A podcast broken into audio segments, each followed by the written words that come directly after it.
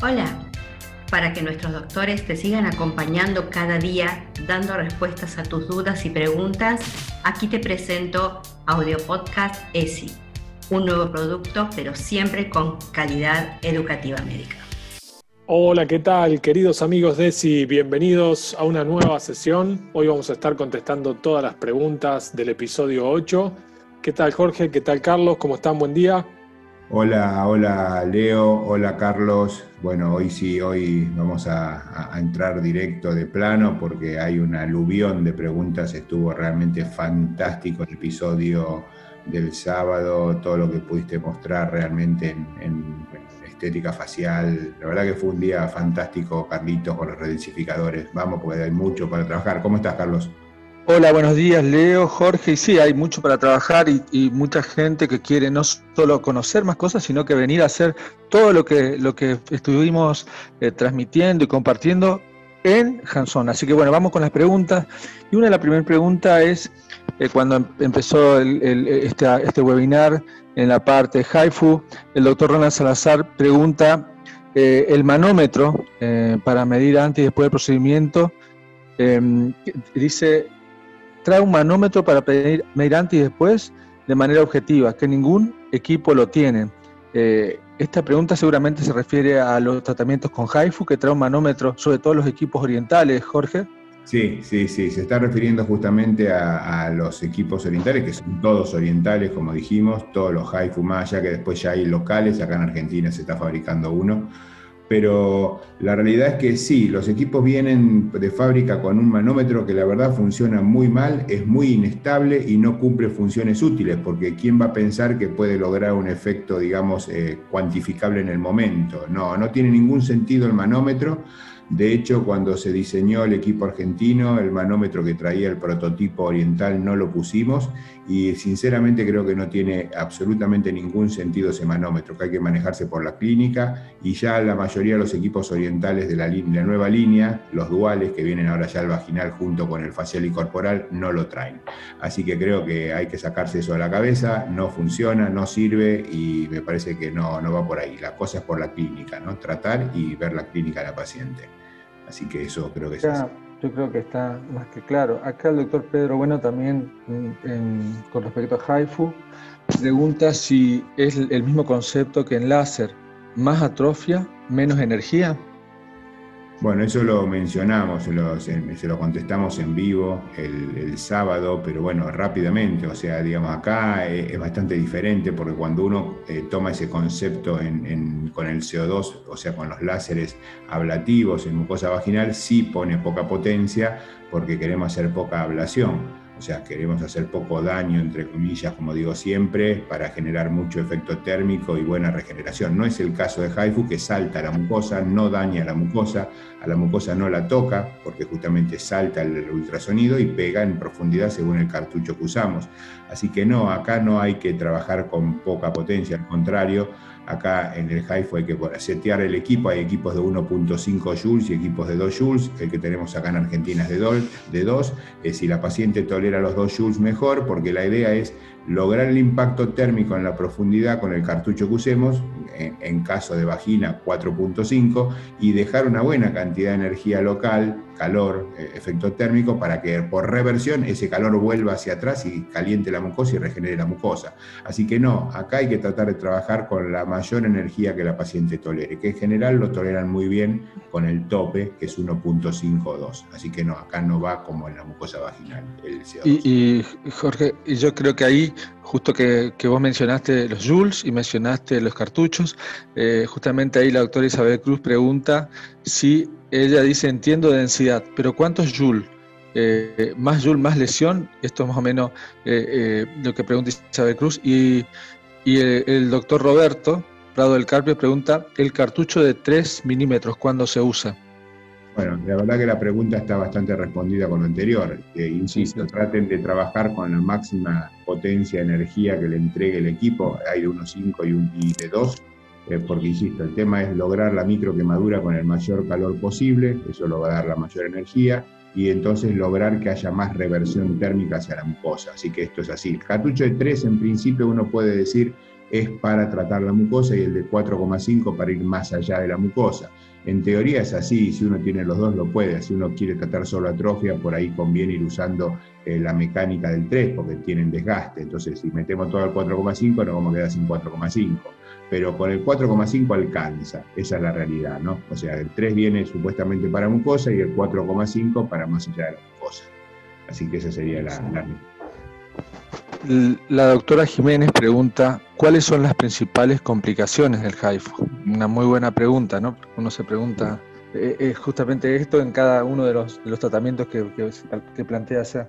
Yo la verdad no tuve ninguna en centenares de tratamientos, absolutamente ninguna, porque en vagina, digamos, el problema del HIFU es cuando, sobre todo en facial, eh, cuando uno dispara, que puede y no, y no ve abajo, obviamente, uno ve la dermis, no ve lo que está en la profundidad donde llega el HIFU con el impacto, uno puede tocar alguna terminal nerviosa, eso está descrito en facial con alguna parestesia o algún trastorno motor leve transitorio. En vagina esto no ocurre porque no existen esas terminales nerviosas como pasa con el HIFU facial. Así que la verdad que no hay ninguna y uno diría, bueno, ¿y cuál es el riesgo si le pego al recto o si le pego al uretra, disparando en la cara posterior o en la cara anterior? La verdad que son micro quemaduras, el riesgo es nada. Igual yo recomiendo no dispararle en hora 12, que es donde está la uretra, y porque si hay mucho daño, la uretra puede estar un poco muy, puede estar muy superficial. Ahora, bueno, lo peor que puede pasar es un, un pequeño trauma térmico en la pared de uretra y esto no va a dar nunca una fístula, porque insisto, es una micro quemadura, como mucho podrá tener la paciente una pequeña disuria, una pequeña uretritis, pero insisto, no hay complicaciones eh, en, el tratamiento, eh, ni adelante ni atrás. Los laterales, por supuesto, no hay órganos nobles, ¿no? cuando viene por la pared uretral. Pero adelante que estaría la uretra, no disparen la uretra para quedarse tranquilos. Y en la pared posterior, la verdad que tampoco pasa nada, que nunca va a llegar al recto particularmente. Podrá pegarle por ahí aparte de la muscularis mucosae. La paciente en esos casos refiere como una pequeña eh, sensación de, proctalgia, pero es, momento nada más. No, no hay complicaciones, es una terapia muy noble, muy noble. Buenísimo. Y, aquí te adelantaste también, justamente, como esto tiene una continuidad lógica, el doctor César Carpio también pregunta algo que vos nombraste, si se puede utilizar en vulva y en introito. Y acá un poco respondiste también esto de, de la uretra, ¿no? Sí, sí, sí, sin duda se puso en el introito, uno puede sacar el dispositivo de la vagina, apoyar la placa en el introito y tratarlo. Bueno, y ahí me preguntaba el 3, si él quiere decir dónde uso el 3, bueno, que apoye la placa de contacto en el introito o en la vulva con el T3, para quedarse más en dermis y, tensar más la dermis, ¿no? O sea, sería una buena indicación para el T3. Si es que no tiene, el dual, que es como vienen ahora, ahora ya prácticamente nos están construyendo por separado, vienen todos juntos en un solo equipo con los dispositivos para vagina y para dermis. Si usan el de dermis, pues los de dermis vienen con un cartucho de 1.2, o sea, un milímetro punto 2. Bueno, por ahí sería bueno trabajar en dermis con el 1.2 y el 3, ¿no? Así que, pero sí, es una muy buena terapia que creo que si uno tiene la capacidad de, de comprarla, me refiero a capacidad en términos económicos, es una terapia que hay que tener, estoy convencido. Y ahora, eh, hablando de combinación de tratamientos, la doctora Lafuente pregunta si el mismo día se puede asociar eh, plasma rico y cuál sería eh, lo que hacemos primero, si primero HIFU o primero plasma. Sí, claro que se puede, siempre se puede asociar, todo se puede asociar. Y acá no habría ninguna, ninguna problemática para hacer una u otra. Yo creo que siempre hay que hacer primero lo que no lastima, va a ser siempre el HIFU, obviamente, porque insisto, la mucosa la salta la, la, superficie mucosa no queda ni, visiblemente afectada, eh, y bueno, y en cambio sí, si uno va a hacer todo un pinchadito, un lameso con, con, plasma, bueno, va a empezar a sangrar seguramente, un poco va a sangrar, así que si va a hacer HIFU con plasma, que primero haga el HIFU y después coloque el espéculo y coloque el plasma. Esta sería la secuencia lógica. Con el láser yo hago lo mismo primero hago el HIFU y después hago el láser CO2. ¿Por qué? Porque el CO2 me puede lastimar un poco la mucosa, entonces prefiero hacer primero lo, lo inocuo en superficie y después lo que de alguna manera me puede dejar alguna pequeña lesión, como sería el láser, o en el caso de la pregunta de la doctora, lo que sería hacer la meso para el PRP. Buenísimo. Ahí justamente la doctora Valeria Peral preguntaba lo mismo de la combinación. Eh, la doctora Wenle también preguntaba el riesgo de quemadura, que vos ya lo nombraste. Y el doctor Oscar González pregunta si en pacientes con prolapso grado 2, 3 y antecedentes de corrección con TBT, si existiría alguna eh, indicación o debe decir contraindicación en pacientes con cinchas para incontinencia. No, ninguna contraindicación, al contrario, si la paciente uno le va a hacer esto es porque se supone que no alcanzó, eh, estamos hablando de incontinencia, me imagino, si él quiere hacer algo para incontinencia después de una cincha, porque la cincha seguramente quedó subajustado o quedó algún déficit de vaciado. Yo creo que no, es, no solamente no es una contraindicación, sino es una indicación precisa antes de definir una cirugía, digamos, de reparación. ¿Por qué? Porque vamos a poder probablemente tensar un poco más o generar un cambio en el tejido que a lo mejor mejora el trastorno de vaciado por la nueva regeneración que va a haber adentro en la profundidad. Eh, yo lo hago eh, y tuve varios casos que respondieron bien y mejoraron su incontinencia residual. Así que no, no es ninguna comunicación, no va a quemar la cinta ni, ni va a sacar olor a plástico desde la cinta por la quemadura. Así que, no, no, es una buena pregunta la del doctor, una muy buena pregunta, porque bueno, porque desde luego puede surgir esa, esa duda. No, no hay riesgo, no hay riesgo y es una muy buena opción. Y sí, como decía, una indicación precisa en pacientes que ya tenían eh, antecedentes quirúrgicos, donde anteriormente no teníamos otros elementos, ahora con todo lo regenerativo vamos, vamos teniendo herramientas para optimizar a pacientes. Jorge, y acá Marcela Curioni, la doctora Marcela Curioni, pregunta recomendaciones previas y post tratamiento no. Sí, sí, entiendo. No, no, lo de siempre, o sea, que no tenga enfermedad infecciosa activa, ¿eh? que no tenga ningún tipo de enfermedad local activa, ni, ni, de tipo displásico tumoral o infecciosa, las mismas de todas las terapias regenerativas vaginales. Fuera de eso, si la paciente tiene todo eso controlado y está sano, no hay ninguna otra cosa. Es eso solo, la verdad que no. Descartar enfermedad, chao. Ahí te adelantaste justo a esto, la doctora La Fuente, Laura, pregunta si en infecciones vaginales recurrentes serviría. Eh, ella dice por el, supuesto mecanismo sería aumento de la temperatura, aumento de la llegada de citoginas, eh, como el láser que se usa para las cándidas actualmente. Sí, sí, sin duda que sí, pero ojo, porque en realidad el motivo por el cual las, terapias térmicas mejoran la candidiasis reiterada es el cambio de pH que logramos por la mejoría de la mucosa, o sea, la descamación que genera la, nueva mucosa, o sea, la normal descamación de una mucosa sana, de, pluristatificada, hace que se libere glucógeno y ese glucógeno en la vagina por los vacilos lácticos generan un cambio de pH que le dificultan la vida, le embroman la vida a la cándida. Así que esa es la razón por la cual la candidiasis eh, iterada se puede tratar con terapia térmica y funciona muy bien. ¿eh? Es una muy buena indicación la candidiasis repetida eh, con los láseres vaginales o en este caso con el HIFU que también va a lograr la repitelización de la mucosa. Así que es, Qué buen tema este de, los láseres vaginales para las enfermedades recurrentes. Jorgito, y ahí pregunta el doctor César Prado también la pregunta que todos queremos saber, ¿cuánto tiempo dura el efecto? Es la famosa. Sí, sí, de cualquier terapia, siempre es la misma pregunta. El tema es que la paciente lo pregunta, cuando la paciente va a invertir siempre pregunta, ¿cuánto me va a durar esto? Y bueno, yo siempre respondo lo mismo, va a durar el tiempo en que nos gane el envejecimiento. O sea, nosotros no vamos a ganarle nunca el envejecimiento tisular. Y todas las terapias nuestras regenerativas eh, trabajan fundamentalmente en esto, o sea, logrando de alguna manera una, una mejoría eh, clara y concreta eh, del, envejecimiento del tejido. hay muchos que dicen que hay que repetir los protocolos al año. Eh, la verdad que yo no lo hago por default eso, yo veo cómo evolucionan clínicamente las pacientes. Si la paciente recuperó el canal vaginal, eh, tiene mejor tejido, mejor lubricación y uno recupera la sexualidad, la misma sexualidad va a mantener en el tiempo la recuperación. Si la paciente no usa el canal vaginal, va a tener más rápida involución. Eh, digamos, uno, yo a las pacientes en general les digo que a los seis meses me llamen, y a los, al año la quiero controlar. O sea, si hice una buena recuperación, el envejecimiento antes del año no va a estar de nuevo. Y algo más, como recuperamos la mucosa y por lo tanto tenemos receptores, a partir de ahí sí podemos estimularla con algún estriol, con promestriene, eh, con lo cual vamos a tener buena respuesta, que no la tenemos cuando la mucosa está trófica, ¿no? Esto es importante. Así que creo que no hay un tiempo para y, y acá va un un, tema un poco más, eh, digamos, eh, más grosso y más mirando un todo que es desde la alimentación, la, posibilidad de colágeno, neocolágenogénesis de cada paciente, o sea, es como que, es mucho, el tiempo de, De efecto va a depender de muchos factores, ¿no? Absoluto, sí, tiene que ver con sostener la mejor condición tisular posible, comiendo bien, con nutrientes, con reposición hormonal, eh, haciendo, lo primero es recuperar el tejido.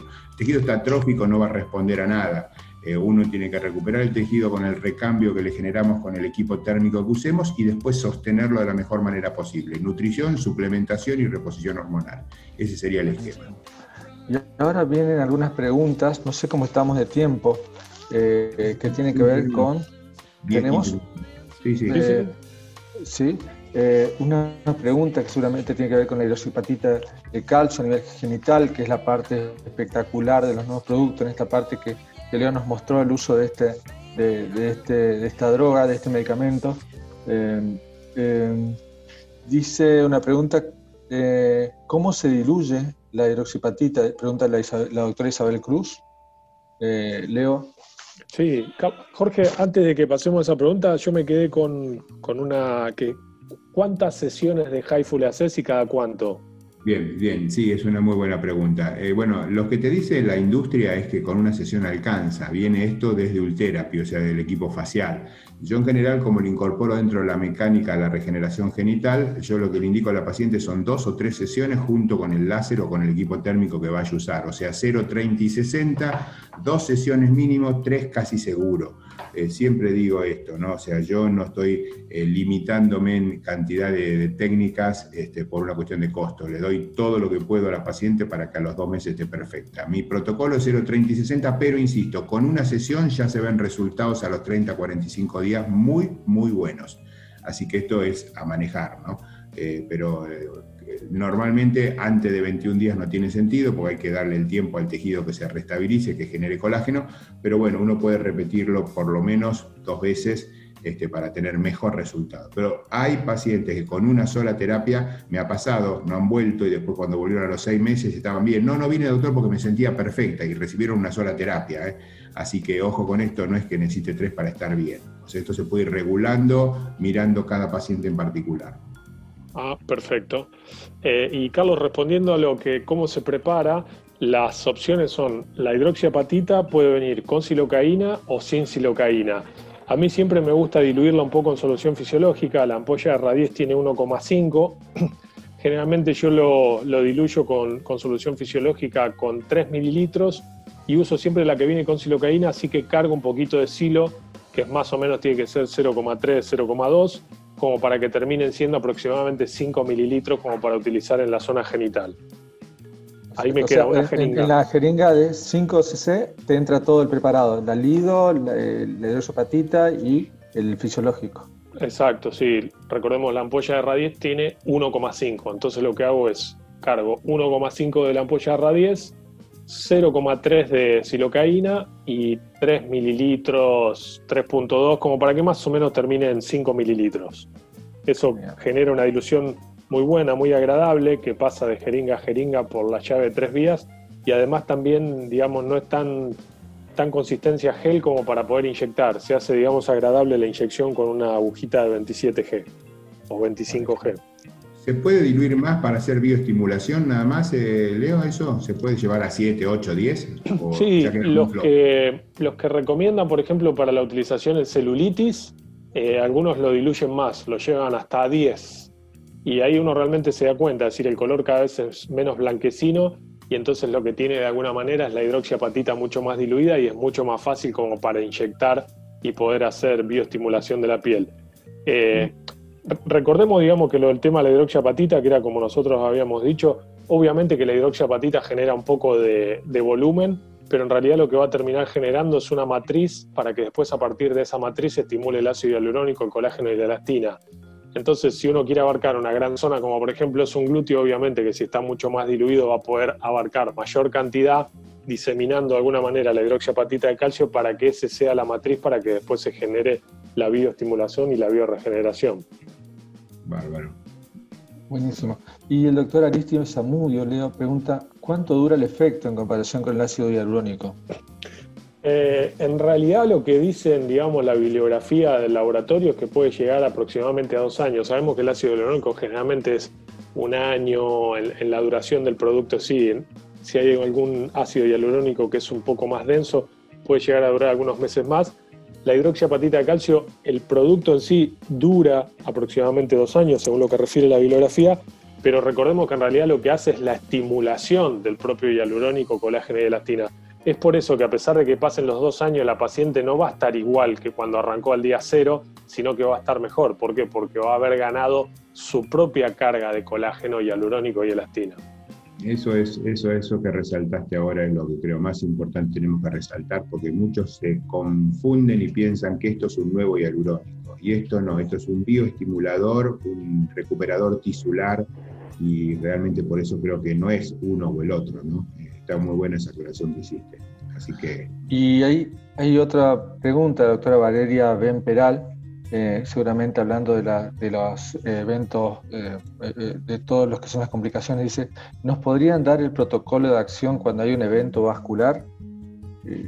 hablamos también que vamos a hacer una actividad especial de complicaciones también, ¿no? Pero bueno, ahí Leo eh, sí, un poco, digamos, siempre cuando es lo del tema del compromiso vascular, yo decía, si es ácido hialurónico, obviamente que podemos hacer la utilización de hialuronidasa.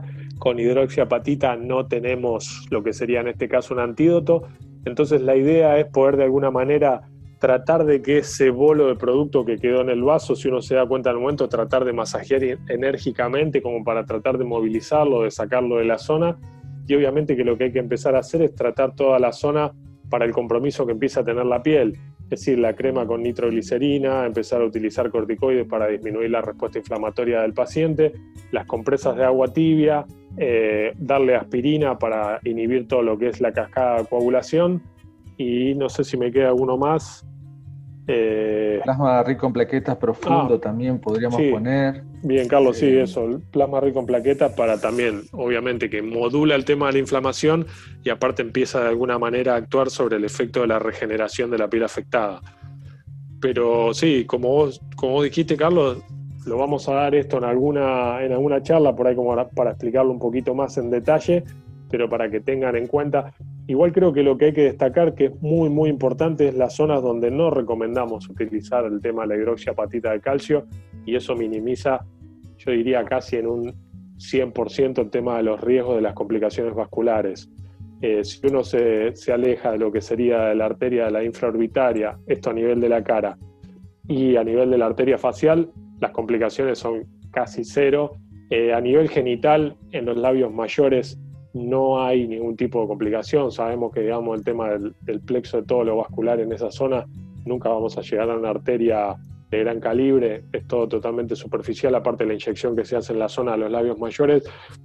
Como dijo bien Jorge, está bueno esto de saber la profundidad, de tratar de hacerlo por arriba del darto para que el darto de alguna manera genere una superficie para que el bolo del producto quede apoyado sobre eso y entonces pueda proyectar el labio hacia adelante. buenísimo. Eh, eso preguntaba el doctor Juan Salinas, seguramente refiriéndose a, la cantidad. Pregunta si se realiza una jeringa por labio. Esa es la pregunta que hace. ¿Cómo, cómo distribuís, Leo? Eh, bueno, eso tiene que ver un poco también desde dónde partimos. Decir, si la paciente tiene una gran atrofia y están, los labios están, entre comillas, muy desinflados, obviamente que cuanto más cantidad, vamos a acercarnos más al deseo de la paciente. Eh, esto es casi como decir cuando uno hace un relleno de labios en la boca, ¿cuántas jeringas utilizamos? Y dependiendo de dónde partamos y a dónde queramos llegar.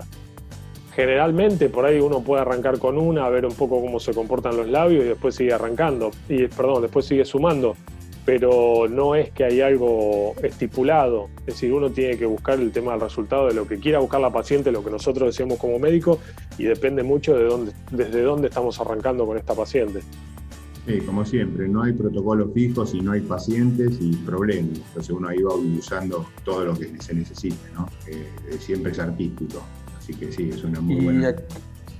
Acá hay varias preguntas que tienen que ver con la práctica en sí y bueno, esto sería bueno también que tengamos eh, tu experiencia, la experiencia de Jorge y todos en un hands pero preguntan eh, cuántos milímetros entra la aguja, si es un milímetro o si se siente mejor el, el, darto, pregunta el doctor Salazar, la doctora La Fuente, ¿cuáles son las técnicas que preferís cuando estás ahí infiltrando a nivel eh, dérmico para no pasarte ni quedarte corto? Eh, eso era un poco lo que decía el otro día. el producto del Radies viene con una aguja de 27G. Un, eh, perdón, un milímetro es algo totalmente superficial, no es, hay que ir un poco más profundo porque si uno va tan superficial se nota la piel, se pone blanco, queda la hidroxiapatita y genera como un, nudo, un nódulo eh, blanquecino. si de alguna manera tengo que tener algo como para poder guiarme, la aguja de 27G por lo menos debería estar casi hasta la mitad introducida en la piel para poder hacer el tema del relleno en la zona correcta. Obviamente que uno a medida que va obteniendo experiencia se va dando cuenta exactamente en el plano que está, pero si más o menos tengo que decir es estaríamos en la mitad de la aguja de profundidad. Exactamente. Y, mucho, es mucho a, mucho a mano, mucho a mano y a experiencia eso, así que lo mejor va a ser el es, sí, totalmente. es casi imposible decir cuánto es los milímetros que tengo que ir de profundidad.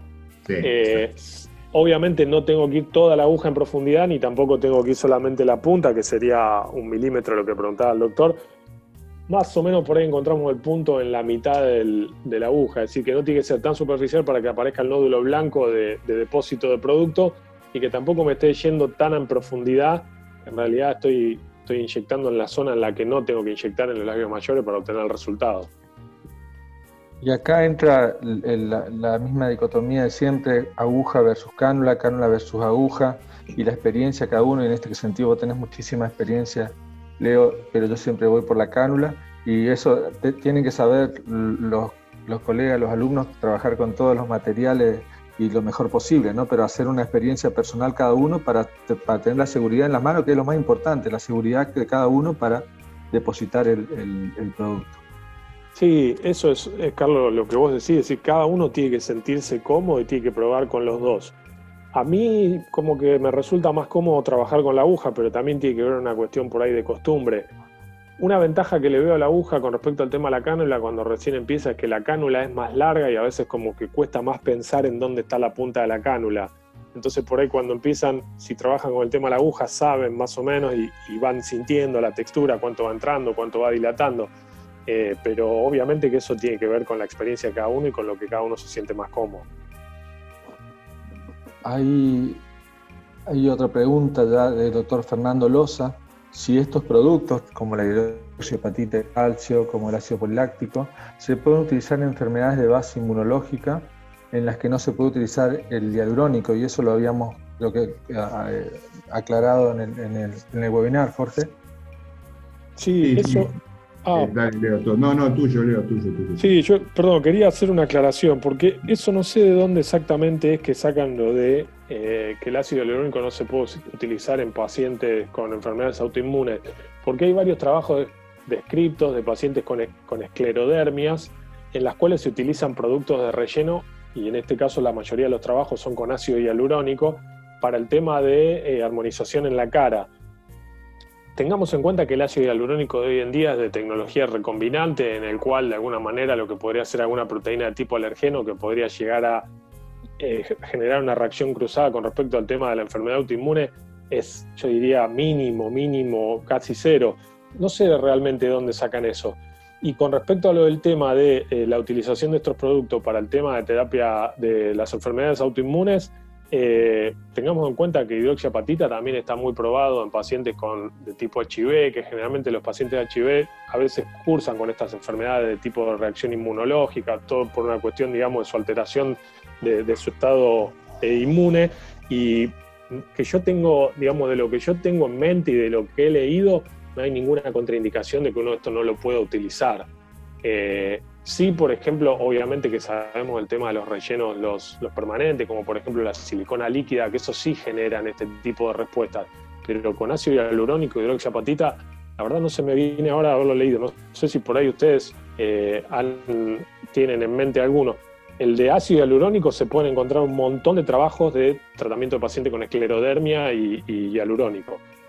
No, no, yo pienso como vos, con hialurónico, aparte con hialurónico, como está producido el hialurónico hoy por hoy, no habría ninguna razón para pensar que la haya la contraindicación, porque nosotros somos hialurónico, somos colágeno, el humano es colágeno con lo cual la verdad que no podría haber una reacción adversa a un producto natural a nuestro organismo.